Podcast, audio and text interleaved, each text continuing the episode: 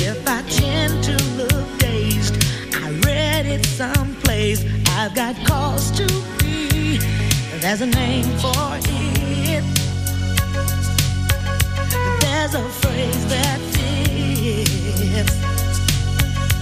But whatever the reason, you do.